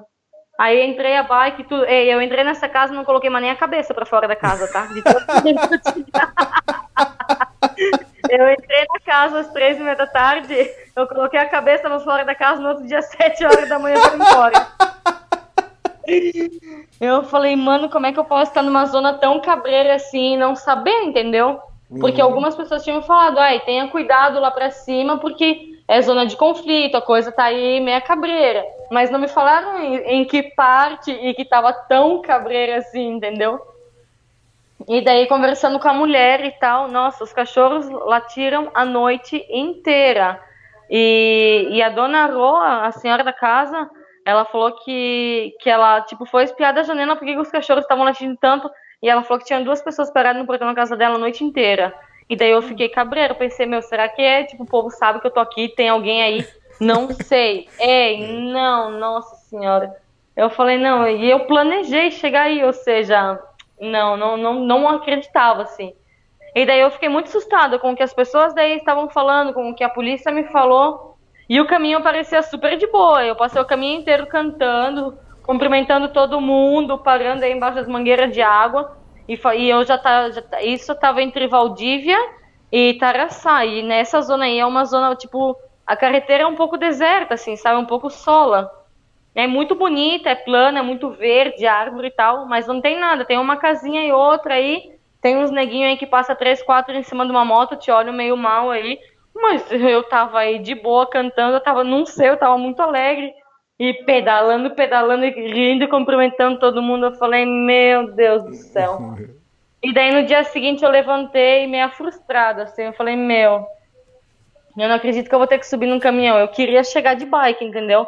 E não parecia, eu não sentia que era tão cabreiro quanto as pessoas falavam. Eu falei, meu, mas não tô sentindo que seja assim tão cabreiro, entendeu? E ontem eu cruzei quatro pessoas, cinco pessoas de bicicleta sentido contrário e ninguém me falou nada, ou seja, tipo, deu tudo certo, entendeu? Sim. Aí daí depois eu fiquei pensando, eu falei, ai mãe loira, muita gente te falou a mesma coisa, entendeu?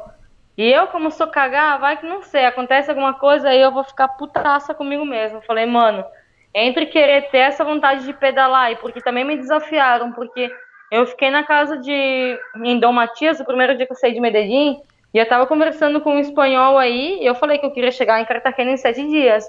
E teve um guri aí que se meteu na conversa e falou, não, porque é impossível chegar em Cartagena em sete dias. Eu já dei aquela fechadinha assim, dei uma olhada assim pra ele, como querendo dizer assim, quem te perguntou, né? E quando eu cheguei, ele nem me perguntou meu nome. Ele falou assim, ai, quantos quilômetros tu já pedalou? Da onde que tu vem? Pra onde que tu vai? Eu falei, nossa senhora. Eu falei, muito prazer, meu nome é Franciele e tal. E respondi as perguntas que ele me fez, mas eu não perguntei nada pra ele. Ele, tipo, viajava de bike também. Não sei quanto tempo. Mas estava aí com uma bike. E daí eu continuo, tipo, ignorei, continuei falando com o senhor, os meus planos e tal. E o cara aí na Urucubaca, não, que é impossível chegar em sete dias, e que lá, lá, lá, lá, lá. Aí eu falei, e eu, tô lendo um livro que se chama Os Quatro Acordos.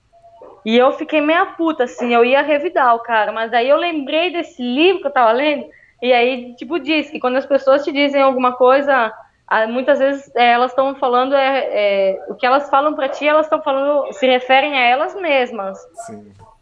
E diz que, tipo, tu tem que ser impecável com as palavras e não sei o que. Eu falei, meu, eu não vou falar nada, eu vou ficar quieta.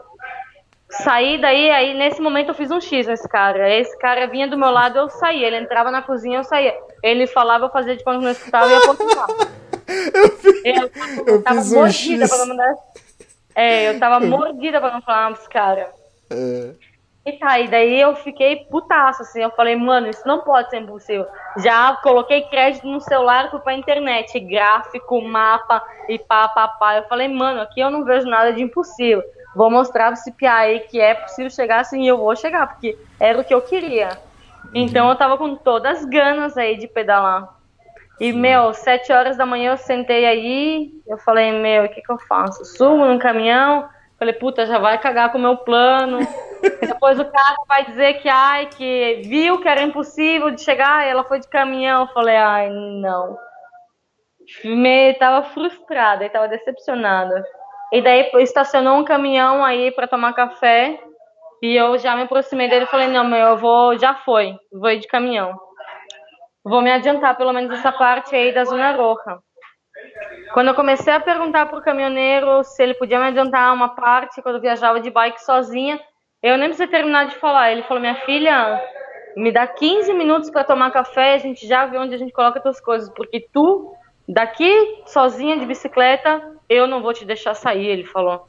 Eu falei: Ai, nossa senhora, que um caminhoneiro que passa sempre por aí, ele sabe mais da, da situação, né? Ou sei Sim. lá, pensa.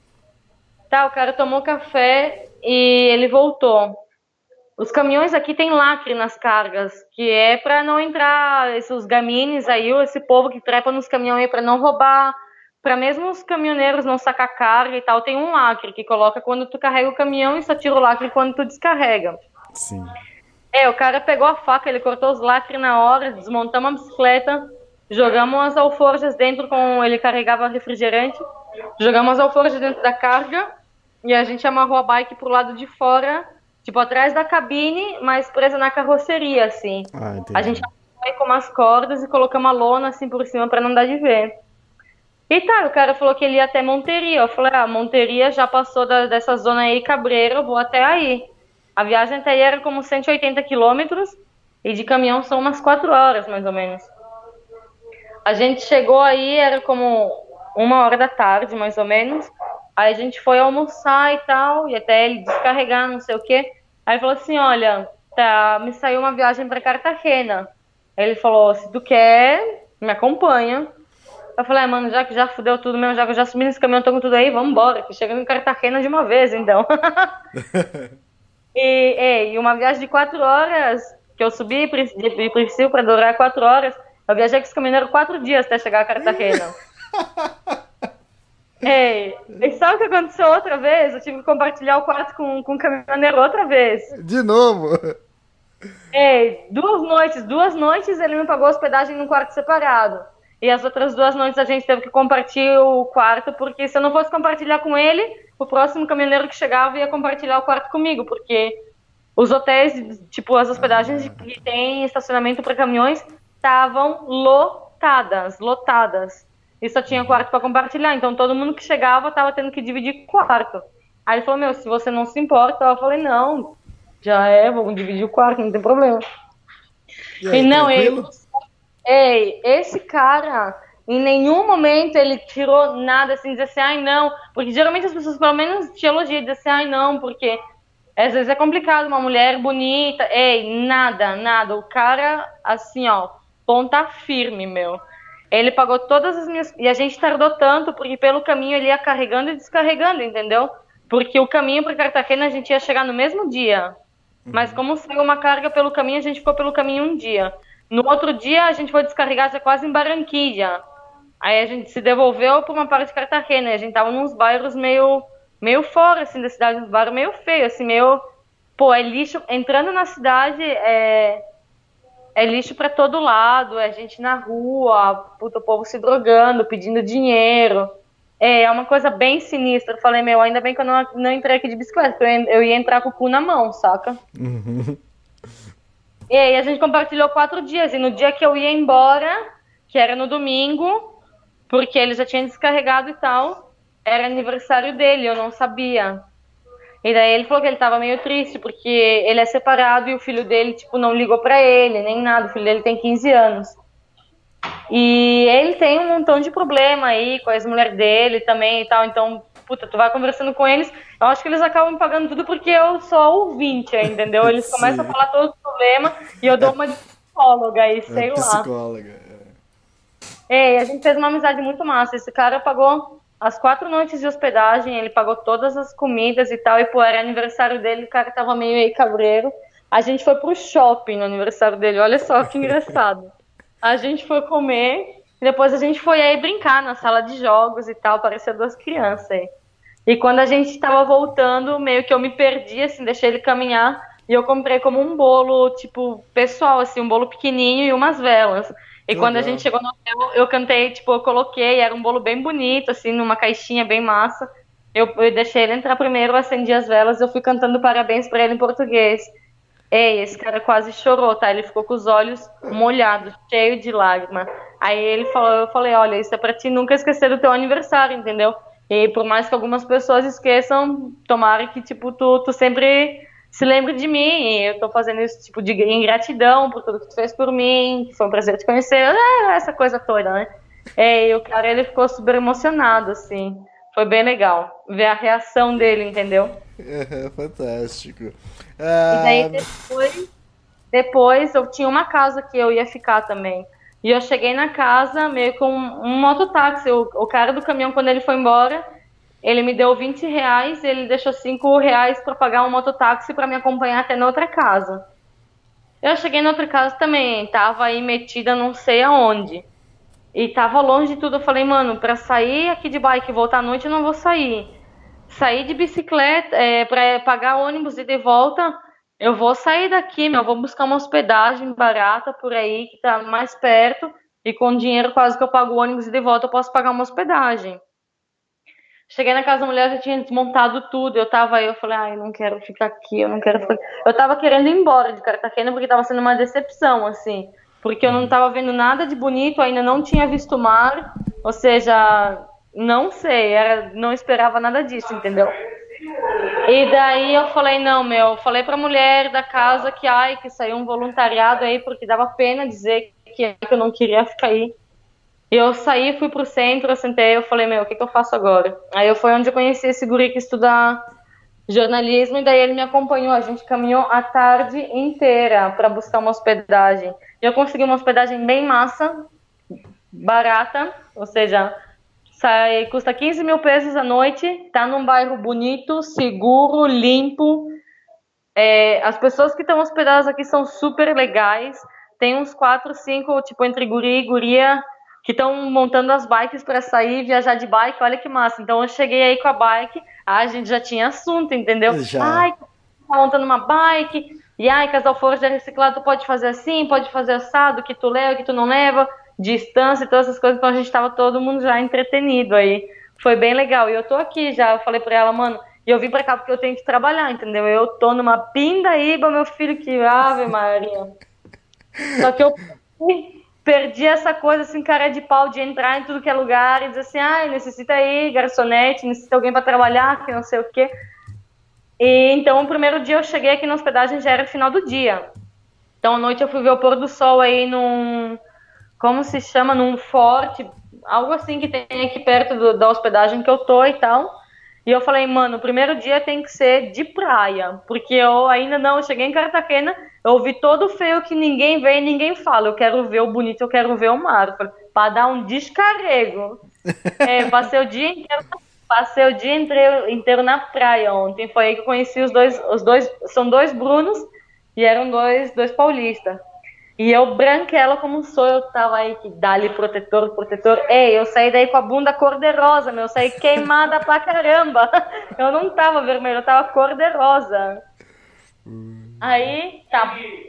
Passei o dia inteiro na praia, eu falei, meu, aqui é muito calor. Pra sair durante o dia, e durante o dia tu não tem vontade de fazer nada a não ser estar na praia, tá? Porque tu tá sentado, sem fazer nada e tu tá suando. De verdade é assim.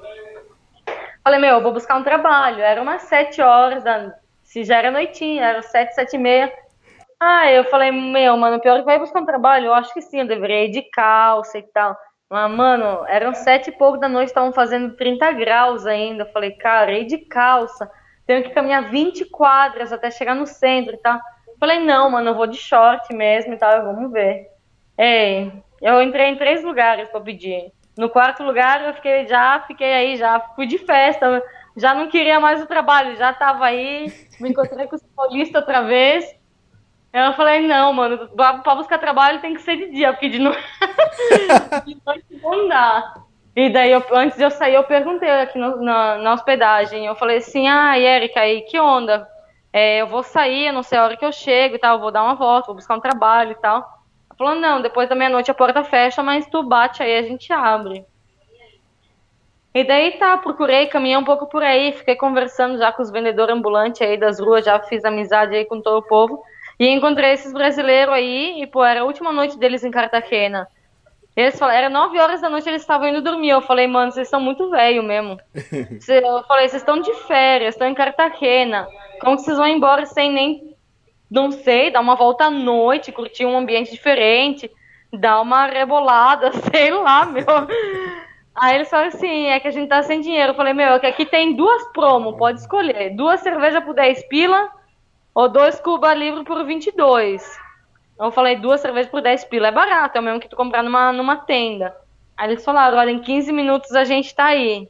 Mano, eu cheguei na, na hospedagem às 7 horas da manhã. Uhum. Aí quando eu cheguei, é, tava aí, cheguei, fiquei um pouco sem fazer nada, porque tava todo mundo dormindo ainda. Aí eu fui tomar banho, não sei o que, quando o, povo se levantou e falou assim, ai, Fran, e aí, como é que foi? Tu conseguiu um trabalho? Falei, mano, é que na verdade eu busquei em três lugares e eu aqui se diz eu me fui emborrachar, como que fui, fui beber. Falei, não, fui buscar um trabalho e terminei por aí bebendo. E todo mundo começou a rir já, entendeu? Assim, é, porque esse negócio de buscar trabalho à noite em Cartagena não dá certo, meu, só pra tua cara. E não, a gente já ficou rindo aí e tal. E já tudo certo. Hoje eu não fiz nada. Fiquei aí conversando com todo mundo, arrumei umas coisas da bike que não tava funcionando. Aproveitei para lavar a roupa também. Eu falei, não, amanhã eu vou buscar um trabalho, mas é que, meu, é muito calor aqui pra sair durante o dia. A única coisa que eu quero ir, eu tô pensando em ir pra praia. Só que, meu, eu tô com os últimos 80 reais, entendeu? Eu pago 15, um pouco mais de 15 a hospedagem. Então, tipo, tô pensando em amanhã ir pra praia e amanhã de tarde, umas 3 horas da tarde, 4, sair buscar, sair buscar trabalho. Mas vamos ver o que, que vai dar. E não sei, aqui é como um turismo, ou seja, o povo que vem pra cá é meio que um turismo assim mais para gastar dinheiro, entendeu? Sim. Como uns lugares mais finos. E eu não sou fina, eu não me vejo trabalhando num lugar assim. E eu não sei, mas não, já a água tá batendo na bunda, meu filho. É, tem que se mexer. Tem que se mexer, senão eu vou pro outro lado. Não sei no que, que eu vou fazer. Tipo, eu tenho que trabalhar, mas eu não tô aí com toda aquela energia para buscar um trabalho, entendeu? Uhum. E não sei, a praia aqui de Cartagena em si é, não vi nada demais. É bonito e tal, mas não vi nada demais, entendeu? Pra ver aquele mar assim, em degradê, não sei o que, tem que ir pra alguma ilha. Ou pra, ba ou pra Isla Baru, que não é necessariamente uma ilha, Mas aí a, o mar é assim, porque o mar aqui, tá, é bonito e tal, é tudo massa. Mas não é aquela coisa assim, uau, entendeu? Que eu tava esperando, assim. O centro também é bonito e tal. Não sei, não, não... Vim com mais expectativas, eu acho, quem sabe esse foi o problema. Mas as coisas tão bonitas que eu, muitas das coisas bonitas que eu vi aqui eu já vi em bastante outros lugares muito parecido também. Ah, e então sim, eu tô tô querendo buscar uma praia para encontrar esse mar e dizer, uau, era isso que eu queria, entendeu? Uhum. E, mas qual, qual é a sua ideia aí na, na Colômbia ainda? Ou melhor, quando você vai deixar a América do Sul? A América do Sul não tá querendo deixar você? Eu renovei o visto para mais três meses na Colômbia. Posso ficar até metade de julho. E isso foi um problema também, hein? Foi um problema que eu estava em Medellín, eu fui renovar o visto e na Bolívia eu renovei o, o, a permissão e não pediram nenhum bilhete de saída do país. Na Argentina eu fiquei legal, paguei multa, entrei, renovei também e não me pediram nenhuma, nenhum comprovante de saída. Aí chegou eu bonita, 9 horas da manhã, e na migração, é, com, saquei os 96 mil pesos para pagar o trâmite, fiz uma fotocópia dos documentos, passaporte e tal, eu chego na fila aí, a mulher nem me diz bom dia nem nada, eu falo bom dia, ela não me responde. Eu falo, ai, que educada. aí, não, não falei, né? Pensei. Aí ela falou assim, ai, onde é que tá o, o, a passagem de saída? Eu falei, que, que passagem, que saída? Ela falou, não, porque pra, pra renovar tu tem que comprovar que tu vai deixar o país em três meses. Ah. Eu falei, na verdade que eu vou deixar o país é pro, pro meu próprio transporte. Eu falei, viagem de bicicleta. Ela me devolveu os documentos, ela falou, não, pra mim não serve. Ixi. Ela falou, se você se você quer fazer o trâmite, tem que, tem que ter um comprovante. Falei, tá, obrigado. E saí, eu fiquei lá fora puteando sozinha, pensando. Falei, como é que eu vou conseguir uma passagem de saída, ou seja, e gastar dinheiro à toa, porque eu não vou usar? E como é que eu vou. Ou seja, eu não sei nem que dia que eu vou sair, não sei nem por que lado que eu vou sair, entendeu? O que, que eu vou fazer? Fiquei pensando, voltei, entrei, quando a mulher me viu, ela já me olhou, tipo, de cabeça baixa, assim, com o olho pra cima, né? Por cima do óculos ela me olhou. Eu falei assim, com quem que eu posso falar, com quem eu posso conversar a respeito disso? Aí ela me mandou lá com um cara super grosseiro também. Então eu expliquei pra ele, olha, eu viajo de bike, é, não queria comprar um ticket de saída porque é um dinheiro em vão, que eu não vou usar, é, eu, né? E comecei a explicar, não sei o quê. Aí ele falou assim, ai, cadê sua bike, então? Falei, mano, ele tava sendo super grosseiro comigo. Eu falei, mano, eu viajo em bicicleta, não quer dizer que eu vivo em cima da bicicleta, né? Falei, a minha bicicleta tá na casa de uma família que tá me hospedando. Ele falou, e por que você não veio com a bicicleta? Eu falei, pra quê? Pra deixar aí fora e voltar a não ter nem a roda dela aí? Falei, como que eu vou deixar a bicicleta com tudo aí sozinha? Eu vim fazer um trâmite, sei lá. Falei, mas se a bicicleta é o problema, pô, eu tô aqui a cinco quadras, eu venho com a bicicleta aqui, eu te mostro a bicicleta. Falou, tem foto da bicicleta? Falei, ai meu Deus. Lá fui eu, peguei o celular, mostrei as fotos da bicicleta. Ele falou assim: Tu viaja assim? Ai, meu Deus, eu respirei fundo. Eu falei: Sim, senhora, eu viajo de bicicleta, como você está vendo, estou te explicando. Ó. Falei assim: O teu passaporte. Dei o passaporte para ele, ele foi falar, saiu da sala e foi falar com outro cara. Aí ele falou assim: Não, é que veja bem.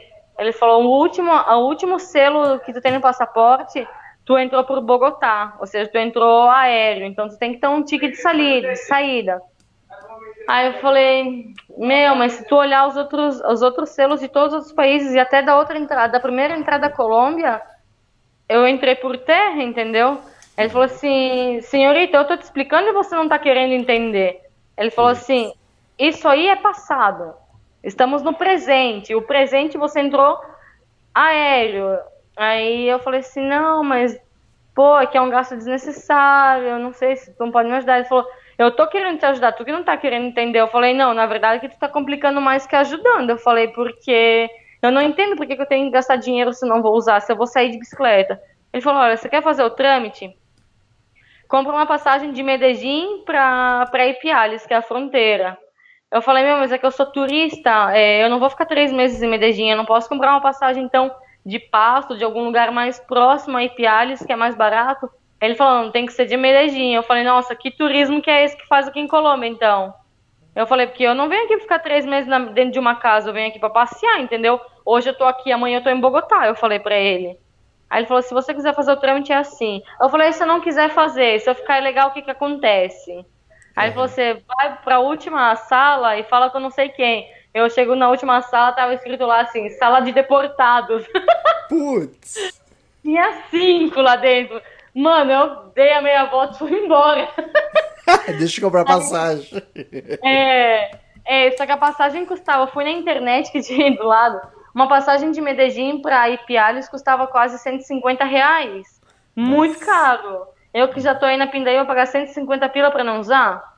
E tu sabe, eles vão dizer, na hora de vender a passagem, eles vão dizer que eles te reembolsam o valor. Depois que tu comprou, eles vão dizer, olha, tu pode trocar pra qualquer dia, pra qualquer lugar, mas o dinheiro não devolvemos. E daí que? Sim.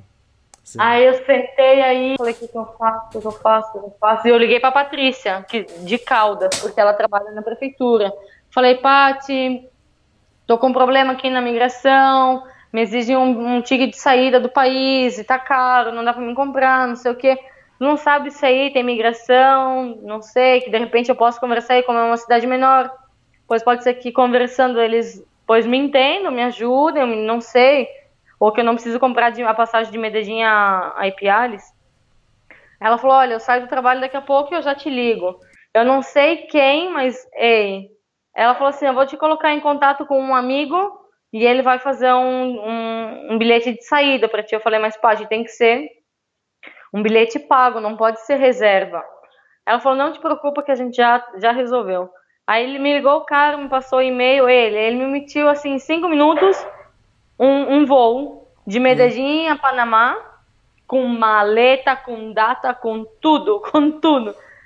E, e, era um bilhete mesmo, não tinha valor nem nada, mas não era, era um bilhete mesmo. Eu não sei se ele trabalhava numa agência, não sei. Sei que ele emitiu o bilhete, eu imprimi, não sei o que. Aí entrou eu de novo lá, que eu não queria nem comprar um bilhete, um, um, uma passagem de ônibus. Cinco minutos depois entrou eu aí com um voo de Medellín Panamá. A mulher me, me olhou, começou a, com marca-texto, a colocar, a frisar aí o meu nome, o meu passaporte, a reserva do voo, o número do bilhete do voo, a horário, de onde sai, para onde, onde vai. Eu falei, meu, vai que eles consultam, ver se é um bilhete já pago mesmo, não, vai que eles consultam alguma coisa, eu tô aí com esse bilhete aí. Aí eu tava aí, eu tava com as mãos que eu suava. E eu entrei às nove, nove, nove da manhã. Isso já era quase às três horas da tarde, tá? Uhum. E eu ainda tava aí. Ai, passou. Falei com uma, falei com outra, fiquei esperando duas horas e alguém me atender. As mulheres estavam aí passando batom, passando creme na mão, falando no celular. E a gente aí esperando, esperando, esperando. Aí veio uma mina aí fazendo um escândalo. Aí, aí daí atenderam ela, e era, era justo na minha vez. A menina chegou aí fazendo um escândalo, tava aí duas horas esperando sentaram a mina aí pra atender ela. Eu falei, não, mano, eu também vou fazer escândalo então, né? Não, sentei, esperei, a mulher me atendeu e tal. Começou a digitar e a olhar aquela passagem, a olhar e a olhar. Eu falei, ah, é agora ou nunca. E ela falou assim, ai, tá, vamos pagar. Tem que ser no cartão. Eu falei, puta, eu tirei o dinheiro que eu tinha pra pagar em dinheiro, agora eu tenho que usar o cartão. Eu não dei mais dinheiro no cartão, o que, que eu faço? Ela falou, usa o cartão de crédito.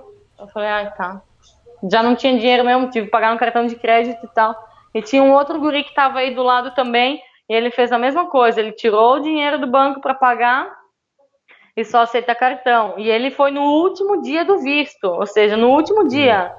E daí era três horas da tarde, até ele num banco pagar, ele ia ter que voltar no outro dia. No outro dia ele já estava vencido, pau, já é multa, entendeu? Pailas. E o guri falou, não, é que eu não tenho cartão, não tenho dinheiro, ou seja, eu só uso cartão de débito, já não tenho dinheiro, não sei o que, o guri tava aí do meu lado. E eu não tinha dinheiro, ou seja, tava com o meu cartão aí já meio estouradaço, eu falei, puta, me ajudaram também com essa passagem aí, porque senão não ia poder.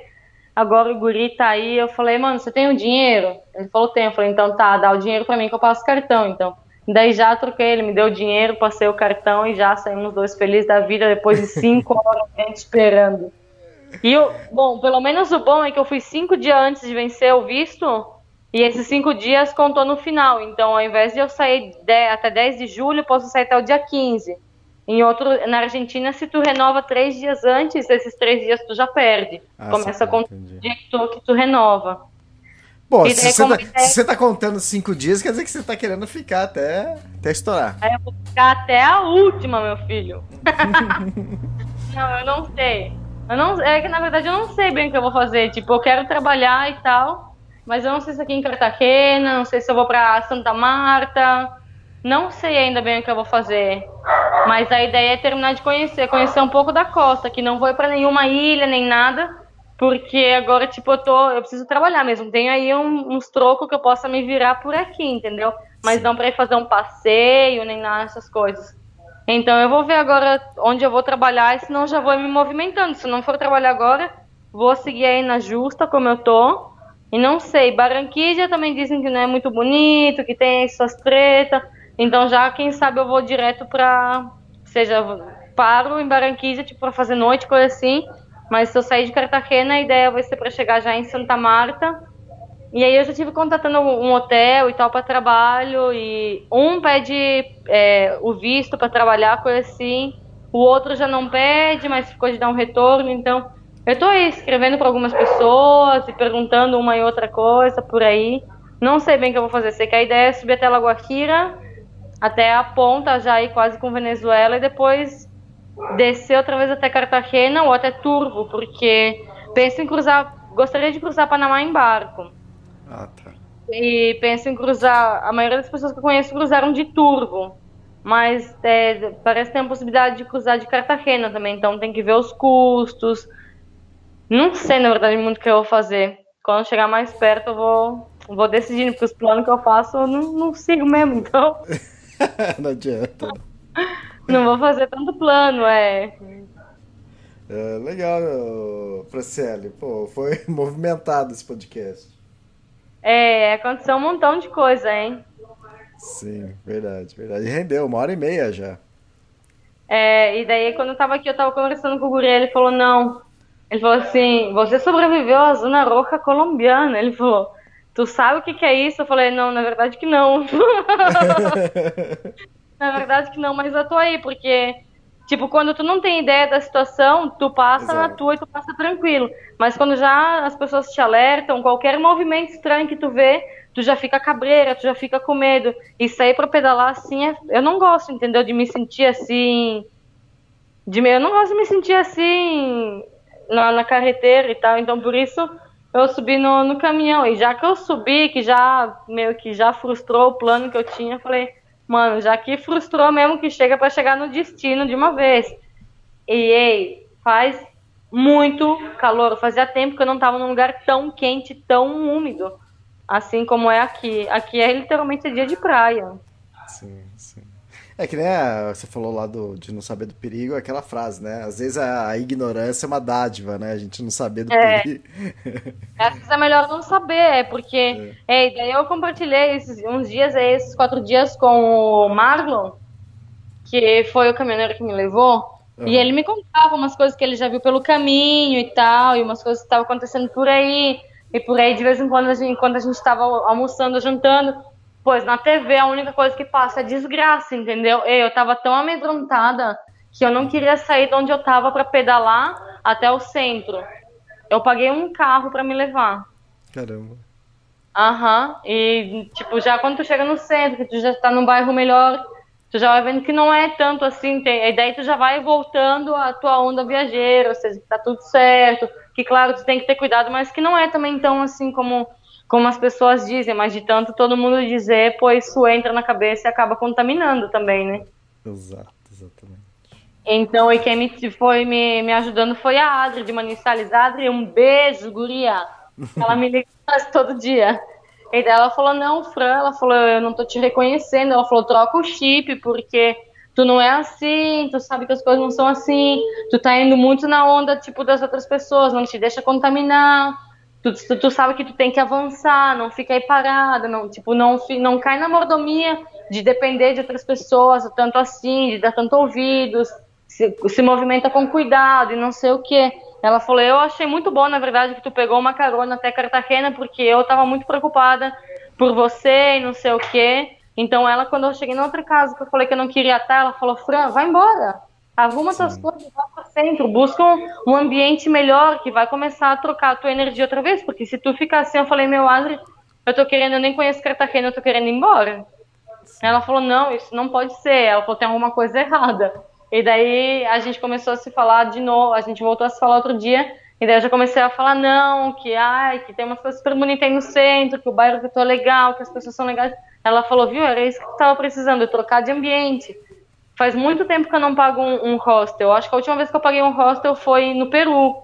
E daí tu chegar aqui e compartilhar com outros viajeros e tal, é, realmente troca energia, entendeu? Porque todo mundo vai contando as experiências e, tipo, são experiências bacanas, entende? Sim. Então já foi, já vai mudando a energia e já tá tudo certo. Antes eu já não queria sair de Cartagena pedalando. Agora já você já, eu vou, seja, vou voltar a pedalar, porque afinal eu tô viajando de bicicleta, né, meu? Verdade. Fantástico, Francélio. Foi muito bom esse podcast, muitas histórias, muitas aventuras. Eu fico pensando depois como você vai condensar isso para um livro futuramente. É, eu também. Então, tem o blog da Tremiterra que a gente está divulgando aí. Sempre agradecer. Um beijo para a Tremiterra também, que sempre estão me apoiando e tal. E no blog da Tremiterra a gente está meio que começando a divulgar tudo isso, entendeu? Meio que eu vou escrevendo a cada 15 dias e tal. Só que como é muita coisa, também eles vão publicando, tipo, de pouco em pouco, entendeu? Porque é, o relatório de 15 dias hum, é uma, uma bíblia, melhor dito. então eles estão divulgando de, de pouco. Então, tipo, para quem acompanha aí os podcasts e tal e quiser acompanhar umas fotos e os textos, pois pode acompanhar no blog da, da Tremiterra aí, que é blog.tremiterra.com, pode ser? O blog.tremiterra.com? Já eu vou dizer direitinho aí. o pessoal acha facinho. É, eu não sei, eu, eu acho que seria bem massa escrever um livro, mas, tipo, eu, eu, eu, penso em fazer assim, contando, tipo, um pouco da minha vida e tal, contando como é que era, o que que me levou, tipo, fazer meio que uma, um dois em um, assim, contar um pouco da minha vida e daí já mesclar com a viagem, entendeu? Porque, como diz o Manny, que se eu fizer um livro da minha vida pessoal, eu fizer um livro da viagem, ele disse que vai vender mais o da vida pessoal, porque todo mundo quer saber os bafos da mãe loira, né? Exatamente. então, vou fazer um dois em um e vamos ver mais, mais adiante o que, que vai dar. É, blog. blog.com.br Exatamente. Legal, Francelo. Então tá bom. Obrigado e até o próximo podcast. Obrigado, um beijo, foi muito bom conversar com vocês outra vez e até a próxima. Beijão, tchau, tchau. Beijo, tchau.